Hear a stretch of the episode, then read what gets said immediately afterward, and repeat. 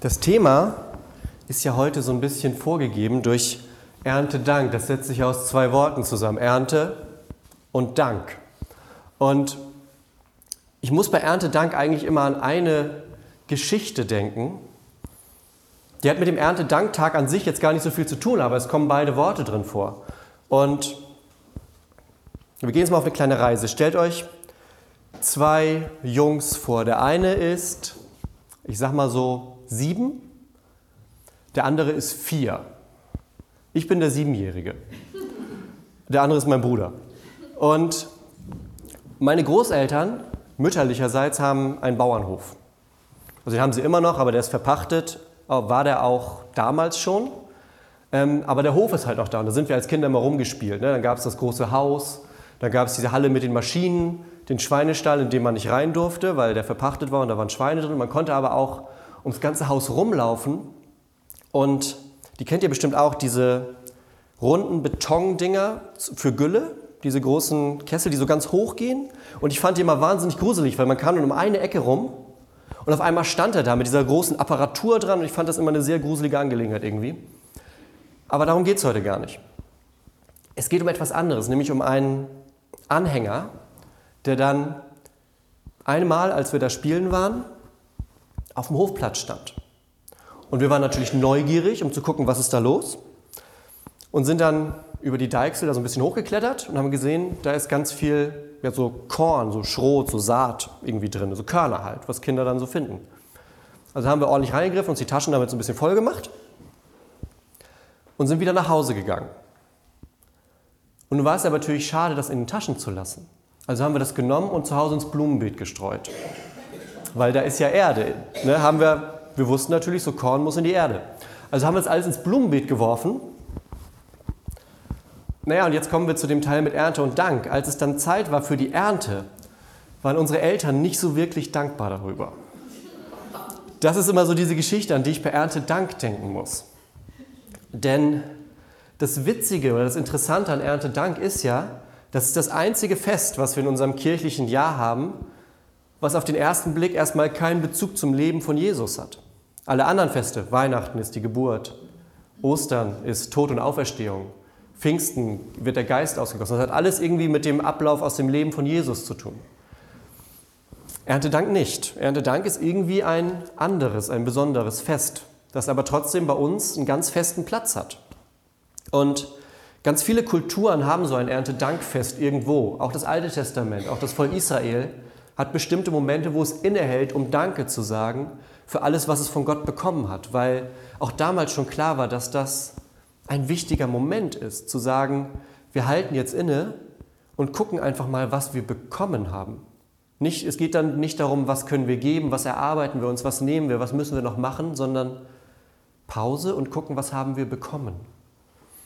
Das ist auch im Alten Testament schon verbreitet. Und trotzdem ist dieses typische Erntedank, glaube ich, so ein bisschen fremd geworden. Man hat das eben auch gemerkt, als ich geraten habe, ob das hier vorne jetzt ein Spitzkohl ist oder nicht, weil ich es nicht so richtig weiß eigentlich. Denn auch ich kaufe die, den größten Teil meiner Lebensmittel quasi fertig im Supermarkt. So ein bisschen ist uns die Verbindung verloren gegangen zwischen Dinge wachsen und man muss sie erst sehen, sich darum kümmern, bewässern, gucken, dass alles fertig ist, dass alles funktioniert, dass die Wassermenge stimmt und so weiter, bis man es dann ernten muss und so weiter, bis man es überhaupt erstmal verzehren kann. Der Weg ist irgendwie abgekürzt bei uns. Wir gehen in den Supermarkt, kaufen was und essen es. Oder noch besser, am Imbiss, da muss man es nicht mal mehr warm machen. Also so ein bisschen ist unser Verhältnis, glaube ich, so ein bisschen durch unsere Gesellschaft, das ist ja nicht nur negativ, aber es ist so ein bisschen so, ein, so eine Verschiebung eingetreten. Und Gerade in Städten höre ich das auch manchmal von, von Freunden, von Kollegen, da ist das noch viel stärker, weil da gibt es keinen Bauernhof um die Ecke, den man vielleicht mal mit der Grundschulklasse zumindest mal besucht hat oder so. Ich kenne Pastoren, die feiern auch Erntedank in der Stadt, machen weit nicht mehr alle Gemeinden. Und die bauen dann auch sowas auf, aber mindestens die Hälfte davon sind Konservendosen oder verpackte Dinge, um aber auch nochmal deutlich zu machen, unsere Lebensmittel sind inzwischen auf ganz viele verschiedene Arten da. Da stehen hier dann vielleicht so die Hälfte von dem, was bei uns auch steht. aber dazu steht noch eine Konservendose Ravioli, weil das Kind aus dem Hochhausbau Essen gar nicht anders kennt. Und da kommen wir jetzt auch zu dem, worum es mir eigentlich heute geht. Bei diesem ganzen Ernte- und Dank-Ding ist, glaube ich, nicht nur so ein bisschen verloren gegangen, wo kommt unser Essen eigentlich her, sondern ich glaube auch, der Dankteil geht manchmal verloren oder wird so verschüttet. Das ist so ein bisschen, bei mir persönlich nenne ich das immer das, das Dankproblem, das ich auch manchmal habe. Ich kann ziemlich undankbar sein, manchmal merke ich bei mir selber, dass ich Dinge, die immer da sind, für selbstverständlich nehme und wenn sie dann weg sind, dann wundere ich mich. Also dann merke ich erst, dass das nichts Selbstverständliches ist. Ein wunderbares Beispiel, bei wem war ab Donnerstag noch das Internet weg? War das nur bei mir? Nein, wenigstens noch ein, zwei Leute, da wird auch genickt, ja. Okay, durch den Blitzeinschlag war bis gestern Nachmittag von Donnerstag an das Internet. Im, falls mich jemand versucht anzurufen, das Telefon war auch weg, das hängt da nämlich mit dran. Ähm, ich habe tatsächlich am Samstagabend, nee, Freitagabend DVDs ausgepackt. Ich weiß nicht, wann ich das das letzte Mal gemacht habe, weil eigentlich streame ich alles aus dem Internet. Und erst in dem Moment habe ich gemerkt, das, was du so für selbstverständlich nimmst, das ist überhaupt nicht selbstverständlich. Das ist nicht automatisch immer da, sondern das sind Dinge, die für uns in unserer Gesellschaft irgendwie dazugehören, die aber überhaupt nicht selbstverständlich sind. Und wenn wir Dinge als selbstverständlich sehen, oder wenn ich Dinge als selbstverständlich nehme, dann vergesse ich relativ schnell dafür dankbar zu sein, weil es ja da ist. Dankbar bin ich dann für was Besonderes. Ne? Ich bekomme ein Geschenk und bedanke mich, weil das nicht alltäglich ist.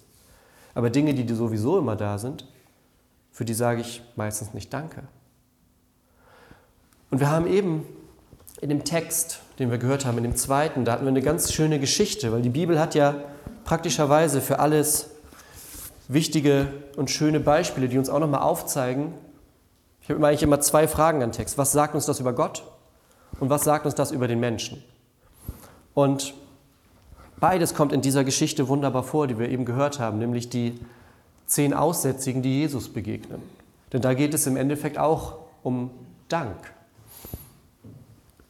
Die Geschichte geht los, Jesus ist unterwegs und sieht von ferne zehn aussätzige Männer. Man muss dazu wissen, Aussätzige wurden damals nicht in der Stadt geduldet, weil man Angst hatte, sich anzustecken. Also haben ne, Städte hatten früher Mauern, auch Jerusalem, und die Menschen haben in der Stadt gewohnt. Und wenn sobald irgendwie klar wurde, da hat sich jemand mit was angesteckt, dann musste der vor die Stadtmauer ziehen.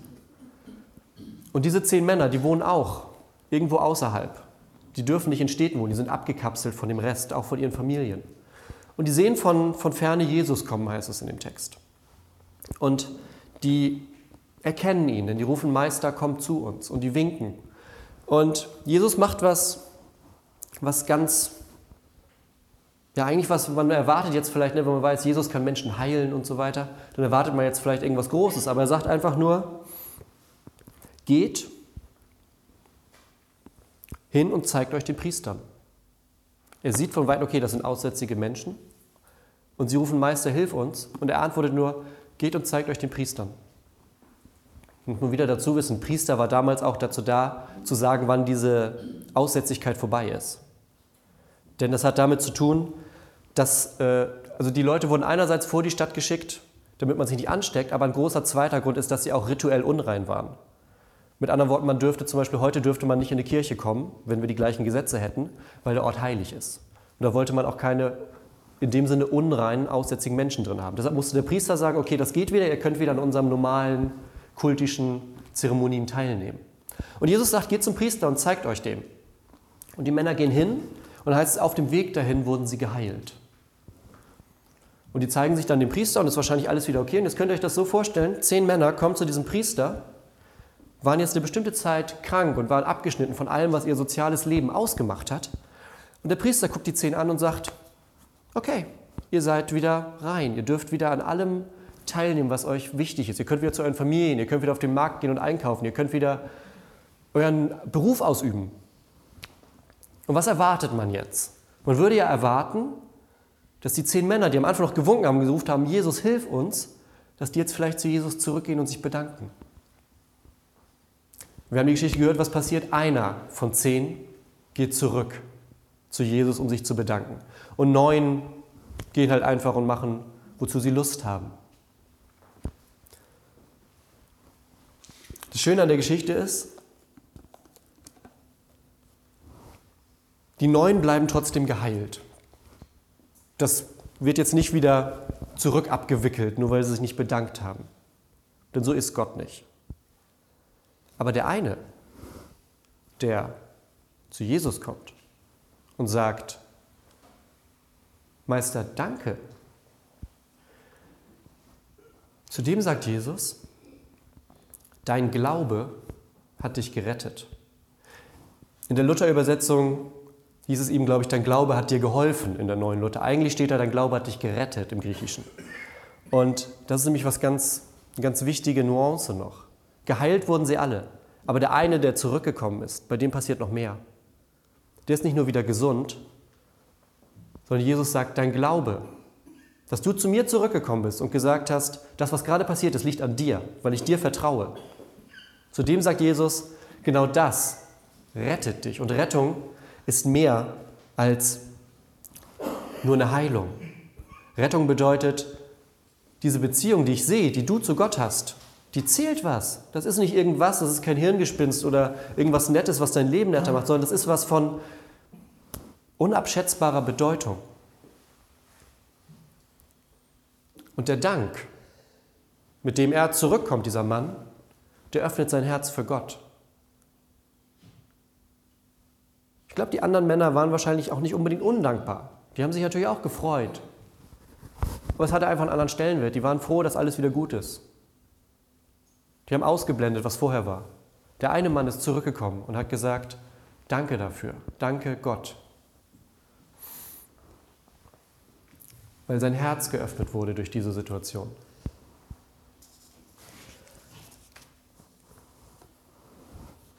Und jetzt geht es darum, dass wir gucken, wie sieht das bei uns aus. Ich habe am Anfang schon gesagt, dass ich manchmal ein ziemlich undankbarer Typ bin. Und das ist, wenn man das merkt, weil zuerst merkt man es ja nicht. Die Zehn werden sich auch mehr gefreut haben. Die haben nicht gedacht, ah, ich bin undankbar und gehe jetzt auf den Markt.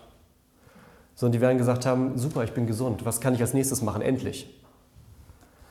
Und der Moment, wo man solche Dinge merkt an sich selber, mit denen man wahrscheinlich gar nicht so zufrieden ist in dem Moment, die sind ja nicht schön. Aber sie sind wichtig, weil in den Momenten in uns Dinge passieren, weil Gott uns in dem Moment für Dinge öffnet. Und genau das passiert mit dem einen Mann, der zurückkommt. Es gibt diesen schönen Satz, man erntet, was man sät. Der wird häufig so benutzt, wenn, manchmal ist er so ein bisschen so, wird er so benutzt wie Karma. Ne?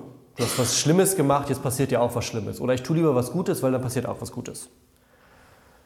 Das ist natürlich nicht so. Karma gibt es nicht. Karma, das Universum, das uns Dinge schenkt, das ist, so, das ist nett, aber das ist jetzt nicht das, worüber wir reden, wenn wir von Gott reden. Wenn wir von Gott reden, dann reden wir von einer Beziehung. Und dann geht es nicht darum, ich muss Dinge tun, die gut sind, damit ich gute Dinge zurückbekomme, sondern geht es darum, dass ich in einer Beziehung zu dem lebe, der mir was geschenkt hat. So wie der eine Mann, der wurde geheilt. Und seine Antwort darauf ist, dass er zurückkommt und sich bedankt, dass er Gott lobt dafür und sagt, mein Leben ist wieder neu. Und dieser Dank ist sozusagen das, was der Mann in diesem Moment gesät hat. Und was er zurückbekommt von Jesus ist der Satz, dein Glaube hat dich gerettet. Diese Beziehung, auf die du hoffst bei Gott, die ist wirklich da. Gott ist da. Gott ist da für dich. Gott hört dich. Gott sieht dich.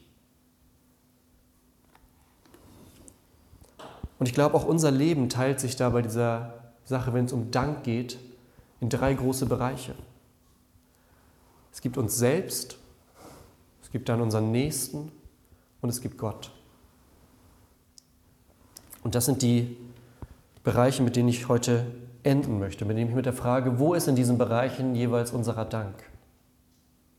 Wo ist unser Dank, wenn es um uns selbst geht? Denn wir dürfen auch dankbar mit uns selbst sein, zufrieden mit uns selbst sein. Einfach mal sagen, es ist gut so. Es muss nicht immer noch mehr sein oder es muss nicht so sein wie bei anderen. Es muss nicht alles so perfekt sein, sondern es kann auch einfach mal gesagt werden, ich bin dankbar für das, was ich bin. Ich darf dankbar für das sein, wie Gott mich gemacht hat und was Gott mir geschenkt hat. Einen Schritt weiter kommt unser Nächster. Und das ist immer das, wenn ich eben sagte, dass ich manchmal undankbar bin. Ich bin es auch mit mir selbst, aber ich bin es auch dann manchmal mit anderen, weil ich Dinge für selbstverständlich sehe. Und vielleicht ist Erntedank ja heute so ein kleiner Moment, wo man darüber nachdenkt, jetzt nicht sich selbst fertig machen, wo war ich immer undankbar, aber vielleicht einfach mit neuen Augen hier rausgehen und denken, wo kann ich morgen dankbar sein? Und der nächste Schritt ist Gott.